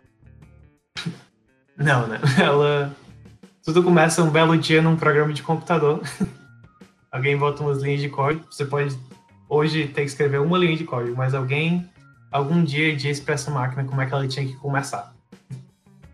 E aí disse o que ela ia aprender. Que ela... A partir daí você meio que ela pode pode criar mais algoritmos que refazem, né? Mas até hoje, talvez eu tenha alguma experiência de umas máquinas aí que estão aprendendo por conta própria.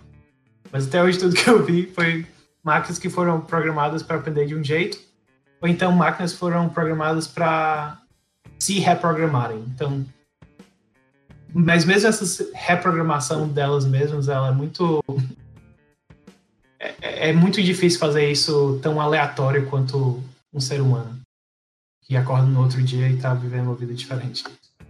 Eu, eu acho que a gente concorda, mas eu colocaria de maneira diferente, porque isso aí é uma questão do que significa aprender para você. Então, máquinas aprendem no sentido de elas têm uma, uma crença, um modelo de mundo, e aí elas são expostas a uma experiência.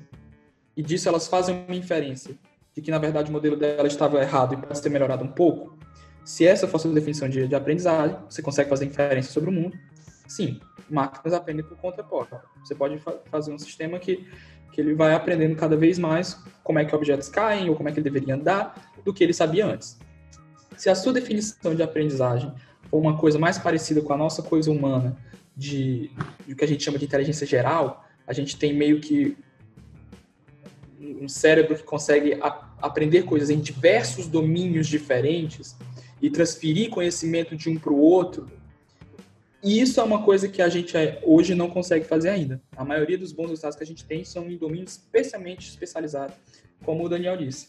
É, não é exatamente que as, as, pessoas ensinam as coisas daquele domínio, mas pensam em mecanismos de, de treinamento para aquele domínio e, e o, o mesmo modelo que foi treinado para uma coisa não consegue ser treinado para outra.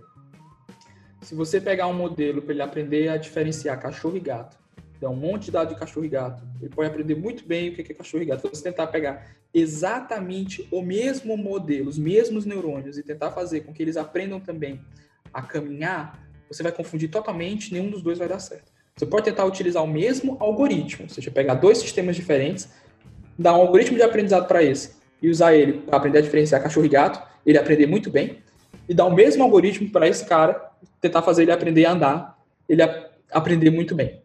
Você pode fazer isso, é isso que a DeepMind faz. Ela pega aquele alfa zero dela, dá para um monte de sistema diferente, um monte de tarefa diferente, todos eles aprendem muito bem, eles dizem inteligência geral, olha que legal. Mas se você pegar o mesmo modelo, pegar um só computador, digamos assim, um só conjunto de neurônios, tentar fazer com que eles aprendam tarefa, do, tarefas em domínios diferentes, isso confunde muito a máquina ainda e, e isso a gente ainda não consegue fazer. A única última coisa que eu falaria sobre isso é que a, a gente não pensar que necessariamente porque um ser humano escreve um código, é, a máquina não pode aprender sozinha. Eu concordo com o que o Daniel falou, pelo, pelo motivo que eu tô dizendo. A maneira com que a gente faz hoje ainda é muito específico para domínio. Mas pode ser que daqui a um tempo a gente escreva um código de uma máquina que consegue aprender coisas em domínios diferentes e pareça muito ser humano. Porque a gente também a gente aprende tudo isso, mas o nosso cérebro, ele veio de um código. Em algum momento a gente foi uma célulazinha só com DNA, que tem um código ali totalmente pré-programado de como é que o nosso cérebro vai evoluir, como é que ele vai aprender, e mesmo assim a gente gosta de pensar que a gente é inteligente. Então, é, é isso. Muito bem, muito bem, muito bem colocado.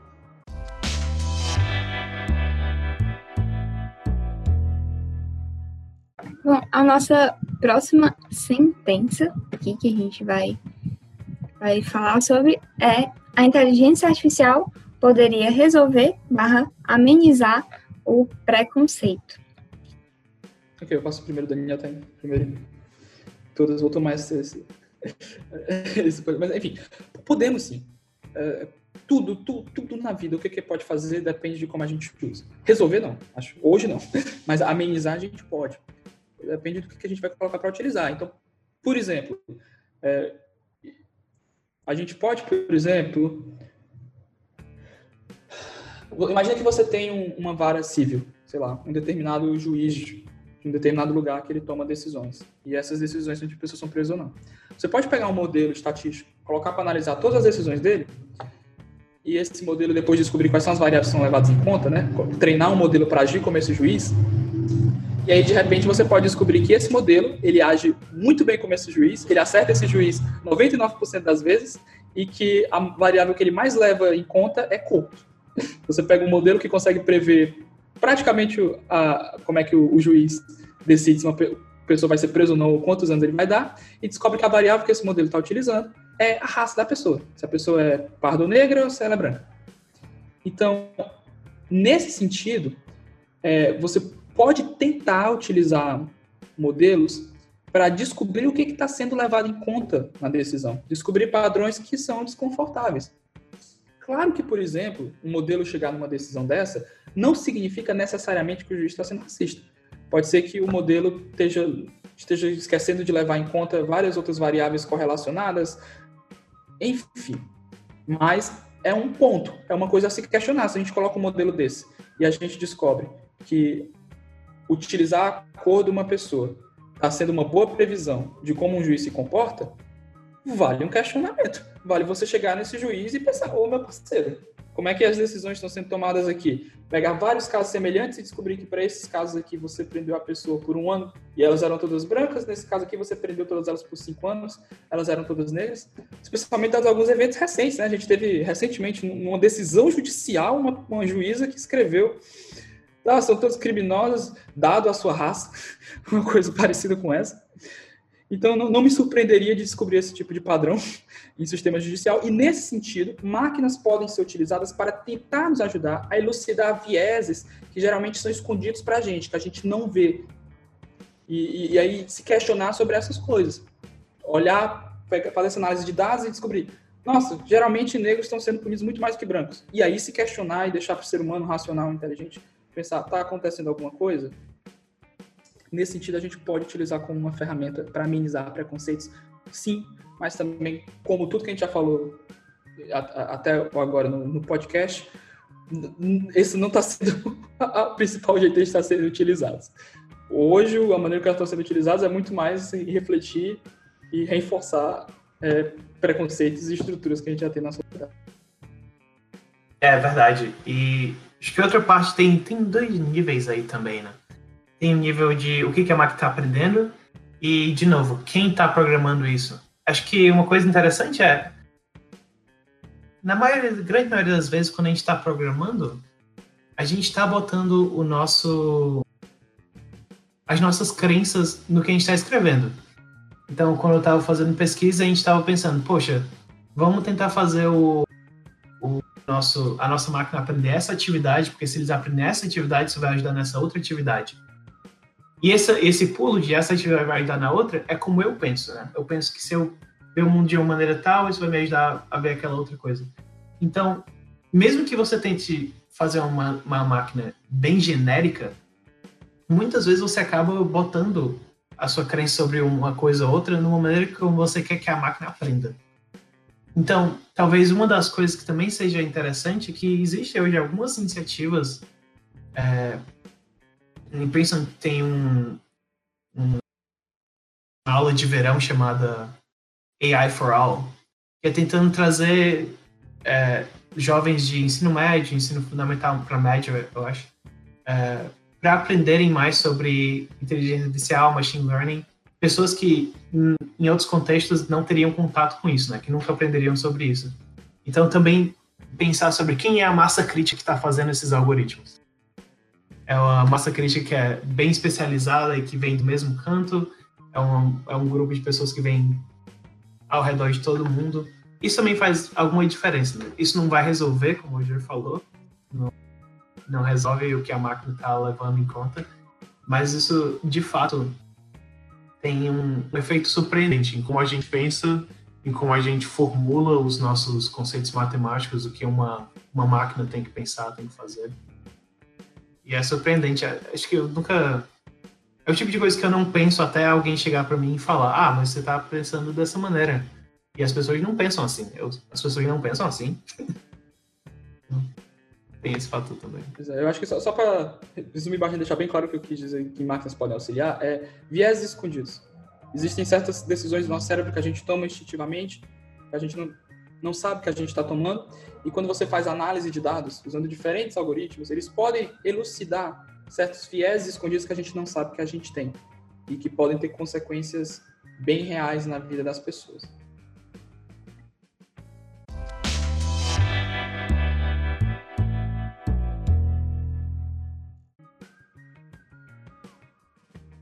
Então, vamos aqui para o nosso último mito ou verdade, né?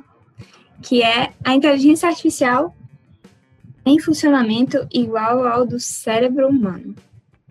Então foi a especialidade do Rogério. cara que fez filosofia, neurociência, linguística e agora tá e computação, é tudo misturado. Acho que a minha a experiência que eu tenho é bem mais limitada a gente está bem longe de como o cérebro funciona. Como eu falei, eu fiz um semestre numa aula de neurociência e a aula foi por quatro modelos de como a gente achava que a gente é, guardava uma memória, como é que a gente reagia a uma memória. E todos eles, eles começavam, assim que alguém falava, o professor falava o modelo, todo mundo olhava e dizia, mas isso é muito simplificado. Isso não tem nada a ver com o cérebro realmente é. Ele falava, de fato, estão certos não é nada com o modelo do cérebro é o modelo que as pessoas tentaram muitos anos atrás e viram que meio que parece com um, ser, um cérebro humano. E por mais seja simplificado, ele funciona em alguns cenários e é o mais perto que a gente chegou até hoje nessa nesse campo, nessa área de memórias, disso, daquilo, outro. Então, existe esse sentido de que as pessoas sabem que o modelo delas é muito simplificado e que elas vão melhorando de pouquinho em pouquinho.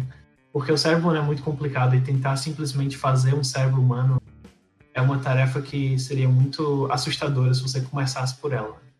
Então acho que a gente ainda tá, tá bem longe, tá caminhando para parecer mais com o cérebro humano, mas ainda tá consideravelmente longe. Eu acho, o Daniel está completamente certo.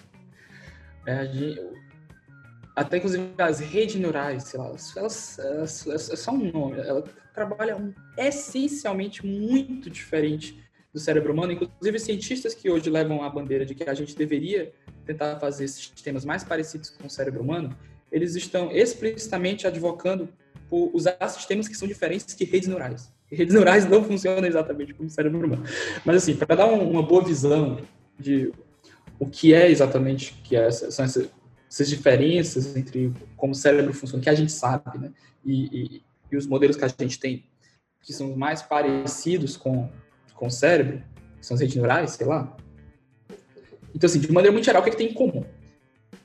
Existe o chamado dogma da neurociência, o dogma da, da o dogma da ciência cognitiva, que é o quê? O cérebro pode ser visto como um computador. É aquilo que você, o que você tem é um monte de neurôniozinho, acende e apaga e manda informação para outra. De maneira mais geral, o cérebro pode ser visto como um grafo. Você tem um monte de pontinhos que se ligam com outros pontinhos e você tem essas ligações, como os neurônios têm ligações. E aprendizado é o que a gente chama de, de reweighting, ou redistribuição de peso. Aprendizado é você pegar uma conexão entre dois pontos, entre dois neurônios, e você redistribuir o quão forte essa ligação, ou quanto essa ligação, esse neurônio impacta nesse. De alguma maneira, pela neuroplasticidade, a maneira com que a gente aprende no cérebro também é isso. O cérebro ele vai o tempo inteiro aprendendo como deixar certas conexões mais fortes, certas conexões mais fracas, matar conexões, criar conexões aqui. É assim que o cérebro aprende de algum modo. Né? Isso é, como o Daniel falou, isso é uma coisa bem abstrata. É claro que de alguma maneira o que ele está fazendo é mudando as ligações. Como ele muda isso? Aí é uma pergunta muito mais difícil que a gente não faz a menor ideia. Mas, de certo modo, isso também é o que todos os algoritmos de machine learning, da maneira com que a gente trabalha hoje, tentam fazer. São algoritmos de, de pegar os neurôniozinhos e tentar aprender como, como que a gente vai reavaliar, como que a gente vai redistribuir o peso dessa dada ligação. Dito isso, o que é que a gente sabe que o cérebro hoje faz essencialmente muito diferente dos modelos que a gente tem? É, primeiro é o mecanismo de aprendizagem, o algoritmo de rea, readaptação de peso. Hoje, a maioria das coisas que a gente faz com rede neural é um negócio chamado backpropagation. Geralmente é, é, é tipo assim, a gente calcula um monte de derivadas, no fundo, no fundo, no fundo, todo algoritmo de machine learning é uma tentativa de maximizar uma função. Do mesmo jeito que você está no ensino fundamental, você aprende a encontrar o ponto máximo de uma equação de segundo grau. É, machine learning é simplesmente uma função muito, muito, muito, muito mais complexa que vai levar em conta um monte de coisas, fazer uns cálculos muito bizarros, mas no final também está tentando maximizar algum tipo de função. E o que a gente faz é utilizar técnicas matemáticas para fazer esses algoritmos maximizarem essa função. De uma maneira que, com certeza, o cérebro não está fazendo. Com certeza o cérebro não está calculando a derivada parcial do gradiente. Não é isso. Pode ser que o nosso método seja muito melhor de, de machine learning, porque a gente está, de fato, tentando maximizar lá uma função. Não é como o cérebro faz. Seja lá como ele faz, não é desse jeito. Segundo, que talvez seja o mais importante, é, a coisa que mais se chama atenção quando a gente tenta é, diferenciar modelos de rede neural do cérebro humano é uma coisa chamada feed forward e, e, e backward. É, feed forward e feedback. O que é que isso significa? A maneira com que a gente faz hoje redes neurais é praticamente, unicamente feed forward. Ou seja, você pega aqui, você quer descobrir se o negócio é um gato. O que, é que você faz? Você pega aqui vários pedacinhos da imagem. E aí você vai tentando fazer umas ligações entre ele, descobrir esses pedacinhos aqui estão formando essas linhas, essas linhas aqui, quando elas se juntam. Assim, você não ensina o computador a fazer isso, mas ele aprende a fazer isso sozinho. O ponto é que a informação vai sempre para frente. Pega uns pontinhos, eh, as cores da imagem, tenta transformar isso em linhas. Essas linhas você descobre que, na verdade, alguns estão fazendo uns quadrados, outros nos círculos, outros nos diagonais. Aí você descobre que isso aqui está fazendo um, uma carinha de gato, um bigode. Mas é sempre assim, é para frente. Sempre a informação é indo de uma parte mais de baixo para uma parte mais de cima, de uma parte mais fundamental para uma parte mais, mais abstrata. Até que no final você tem aqui que a probabilidade de ser a cabeça de um gato é 97%. O cérebro humano é essencialmente diferente no sentido de que da mesma maneira que ele tem informação indo, feed forward, ele também tem informação voltando, feedback. E isso faz uma diferença excepcional porque o cérebro ele está o tempo todo não só analisando a realidade, construindo em cima da realidade, mas ele está analisando os seus conceitos e as suas crenças e comparando com a realidade e vendo se isso bate. Ou seja, o cérebro não está só pegando os pedacinhos da imagem e vendo se está formando um gato. Ele também está pegando o conceito que ele tem de um gato já formado, jogando em cima da, da imagem que ele tem e vendo se isso bate. Então o cérebro ele tem tanto esse processo bottom-up como esse, esse processo top-down, assim, ele, ele tem esse encontro dos dois. Ele tem, vou pegar os pedacinhos e juntar e ver o que que dá, como ele também tem, eu tenho esse conceito prévio do que, que devia ser e eu vou comparando com os pedacinhos.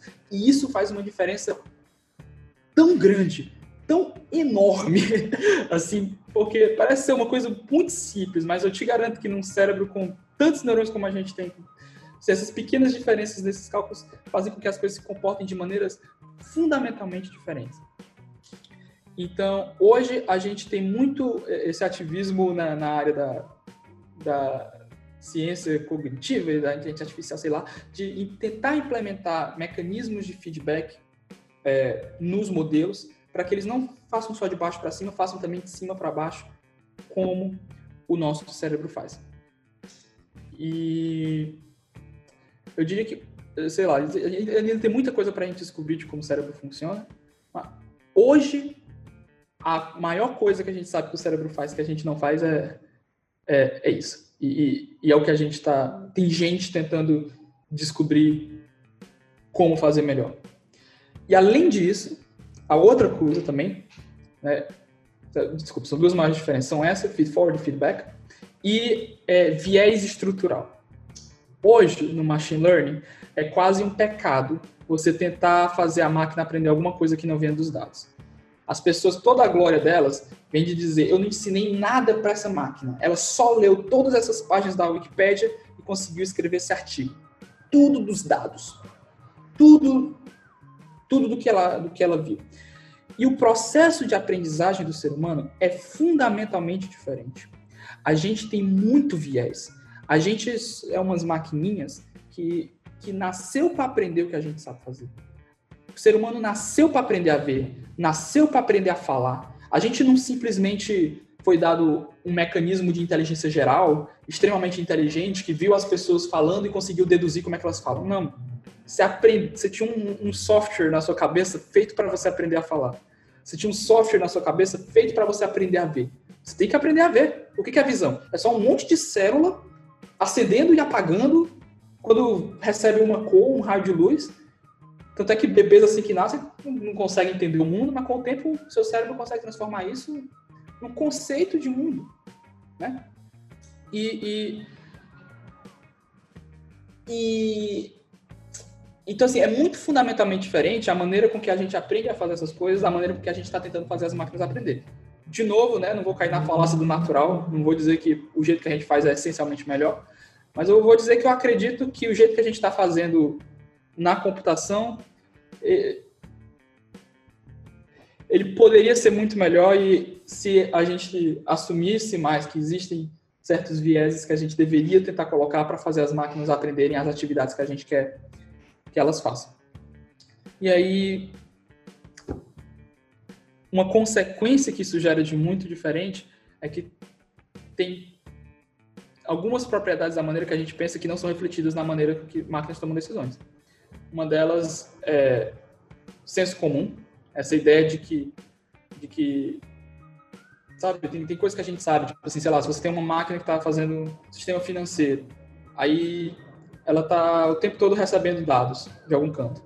De repente, é, os dados que a máquina está recebendo de qual o valor de, de mercado da empresa de aviação triplica 15 vezes, aí a máquina interpreta isso como um sinal de que ela, sei lá, devia investir nisso ou não devia. Mas qualquer ser humano que viu aqueles dados, ele pensa, calma aí, por que esse negócio multiplicou 15 vezes? Aí você descobre que, na verdade, teve uma modificação na legislação que fez com que agora o valor das empresas de aviação seja considerado dessa maneira. E foi por isso, então, assim, não teve nenhuma diferença fundamental nas empresas, só mudou uma lei que agora o número é outro. Então, esse, esse senso comum, sabe, essa, essa ideia de que a gente consegue pegar essas coisas que a máquina não pega, é, é uma das coisas que a gente está tentando colocar. É, modelos físicos do universo, a gente tem uma física intuitiva de como o mundo funciona, de que eu posso pegar coisas, a gente aprende isso como bebê desde cedo. É, é, a gente aprende isso como bebê desde cedo, que os objetos são duros, que eu não consigo. É, enfim, modelo de física intuitiva e baseado em conceitos, sabe? A gente imaginar que, que tem um computador em cima da mesa. E aí eu sei que o computador não atravessa a mesa, que eu não consigo colocar a mão por baixo da mesa e pegar o computador. A gente sabe, a gente tem esses conceitos de como as coisas funcionam e a gente não está preocupado ainda em colocar isso nas máquinas. A gente está preocupado em fazer ela acertar com a próxima palavra que você vai dizer, qual é o link que você tem mais probabilidade de clicar, qual é o parafuso que tem mais probabilidade de soltar e derrubar o avião. Mas essa maneira fundamentalmente diferente como a gente pensa, fazendo conceitos do mundo, criando modelos do mundo. Esse é o ponto. A gente tem um modelo de como o mundo funciona. existem algoritmos tentando fazer isso, são os que a gente chama de, de graphical, graphical models, né? os, os, modelos gráficos, que tentam realmente criar modelos de certas coisas e analisar a probabilidade do que, que vai acontecer ou não. Então, estamos tentando é, chegar nisso, mas as redes neurais, da maneira geral que a gente trata com aprendizagem de máquina, não trabalham dessa maneira, criando modelos mentais como o cérebro humano cria. Então a resposta é não, para a maioria das coisas que você vê, elas funcionam de uma maneira completamente diferente do cérebro e elas nem tentam parecer com o cérebro. Elas só tentam otimizar a coisa que elas foram programadas para fazer, mas existem pesquisadores que acham essa pergunta muito interessante e o que estão tentando fazer é modelos que aprendam de maneira mais parecida com o ser humano.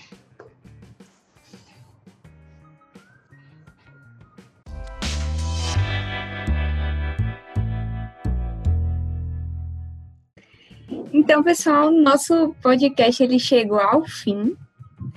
Pra, eu queria perguntar para vocês se vocês têm alguma consideração final para fazer, um bisu para quem quer seguir a área, aquele, aquele momento coach aí. se vocês quiserem fazer alguma consideração para a gente finalizar. Boa parte do machine learning que existe hoje em dia foram pessoas da ciência da computação que um dia perceberam, poxa, a matemática que eu aprendi quatro anos atrás, que eu achei que eu nunca ia usar, é útil, né? então hoje, basicamente tudo que a gente faz em, em machine learning e tudo isso envolve é, é, em grande parte só álgebra linear e, e um pouco de cálculo, ou bastante cálculo. E se você aprender essas coisas, você está em uma posição muito boa para aprender o, as partes mais profundas do que, que aqueles códigos estão fazendo. Se você quiser só programar um rede general, hoje existem linguagens de computação que você pode fazer isso em cinco minutos. Mas entender o que está acontecendo lá é, é, uma matemática bem, bem interessante, porque é essencialmente álgebra linear e, e programação. Tem um curso bem bacana, qual CS, é, CS 231N, de Stanford, é um curso de computação, é, de visão computacional, que eu tive que fazer antes que eu pudesse trabalhar no meu estágio como professor, porque eu não sabia nada de, é, de visão computacional. E depois de fazer esse curso, eu aprendi bastante coisa sobre o que era, sobre como funcionava, sobre como criar, sobre como programar, mas, mas era, foi meio fundamental que eu tivesse a maturidade matemática para fazer aquela aula. Pois é, como o Daniel disse, é, é muito mais cálculo e e álgebra linear do que qualquer coisa. Se vocês trabalham com machine learning, não são, sei lá, filósofos pensando em como resolver. Não. Um monte de gente que sabe multiplicar matriz, sabe? mas o, o, o, acho que ah, se fosse dar alguma dica é que essas coisas estão muito online. Às vezes a academia, inclusive no Brasil, tem uma certa dificuldade de acompanhar o que, que as, a velocidade com que as coisas estão acontecendo. E se você tem interesse na área, é, procure curso do Coursera, procure o curso que o Daniel falou, o curso do Andrew de Stanford, você sabe? Procure, existe muito material online pronto para você aprender e computação tem essa vantagem que você só precisa ter um computador, você baixa as coisas e você pode aprender tudo e está tendo inclusive um, movimento no mercado. As empresas estão cada vez mais, mais preocupadas em, em o que é que você sabe versus onde você se formou. Então, é, é, é bem acessível hoje, se você tiver uma base razoável em matemática, e se você não tiver, até vá na internet atrás dessa base, tem, tem várias aulas, principalmente se você falar inglês. Se você souber ler inglês, você vai conseguir aprender um monte de coisa na internet. E tem na internet cursos muito bons, de professores muito bons, de instituições respeitadas, para se você quiser aprender sozinho como é que funcionam todas essas coisas, como é que a gente toma as decisões, como é que programa uma rede neural, você conseguir. Se você tem interesse, vá atrás, o material existe. Então, a gente queria agradecer, primeiramente, aos convidados, né, pela disponibilidade e também pelos pontos que foram abordados. Foram discussões bem, bem interessantes e bem vazadas, né? Foram tópicos bem importantes porque é uma área bem nova para a gente, né? Ainda. Então, foi muito legal ter essa, essa conversa com vocês. E também para quem está assistindo a gente no podcast, queria agradecer também por vocês terem escutado até aqui o nosso podcast. A gente pretende fazer mais temas relacionados à, à tecnologia e tudo, então esperem aí por mais novidades. É, e para acompanhar essas novidades que a Lívia falou, não esqueçam de continuar acompanhando a gente aqui no Spotify, mas também acompanhar a gente no nosso Instagram, no Facebook e no YouTube da CEL. Basta procurar CEL UFC em qualquer um desses que você encontra e realmente ficar ligado nos nossos próximos episódios. Então é isso, galera. Até a próxima. Valeu!